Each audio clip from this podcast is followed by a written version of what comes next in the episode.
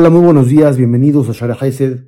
Te saluda David Janono. Leímos ayer en la Torah, a la hora de la salida de Egipto, cuando el pueblo Israel abandonó el país, lo Hairatz Keleb leyonó, ningún perro ladró.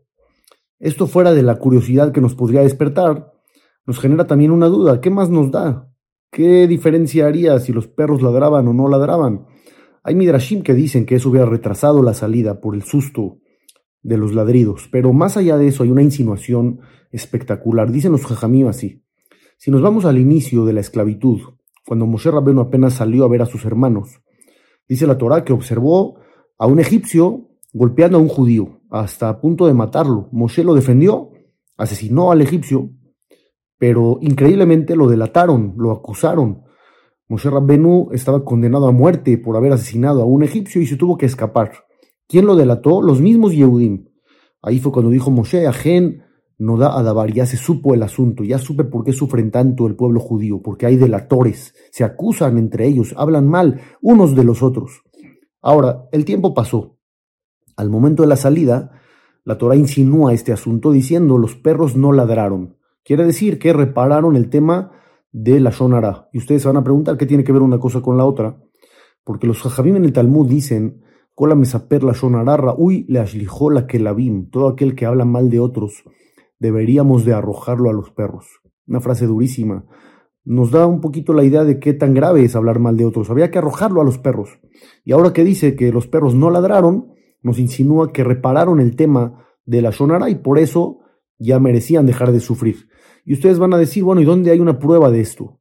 Una prueba espectacular es la siguiente. En Perashat Shemot, al principio, cuando apenas Dios le está informando a Moshe que van a salir, le dijo, cuando salgan, cada una le va a pedir a su vecina joyas, vestimentas, oro, plata, para que saqueen el país y se vayan con grandes riquezas. Y cuando salieron, realmente lo hicieron, ya dice la Torah, en Perashat Bo, que pidieron de sus vecinas joyas, plata, oro, ropas. ¿Y cuánto tiempo pasó desde que Moshe fue a avisar que iban a salir hasta que salieron? Un año.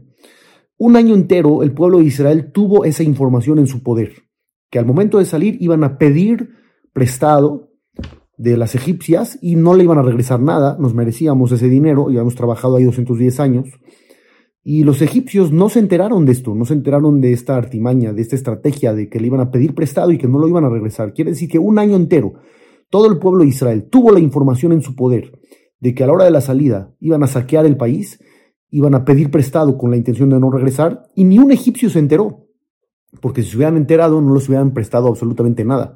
Quiere decir que un año entero lograron ser confiables, repararon el tema, nadie acusó a nadie, nadie dijo, oye, están planeando, están confabulando, nadie dijo nada. De ahí vemos que repararon el tema de la Shonara y por eso se hicieron merecedores de salir. Como siempre hemos hablado, este tema es básico, es fundamental. Dejar de hablar mal de otros. Si lo hacemos, Besrat Hashem, Dios dirá basta a los sufrimientos del pueblo de Israel y tendremos pura verajá, puras cosas bonitas. Besoroto, God y Que tengas una excelente semana. Te saluda David Janono para Share Haiset.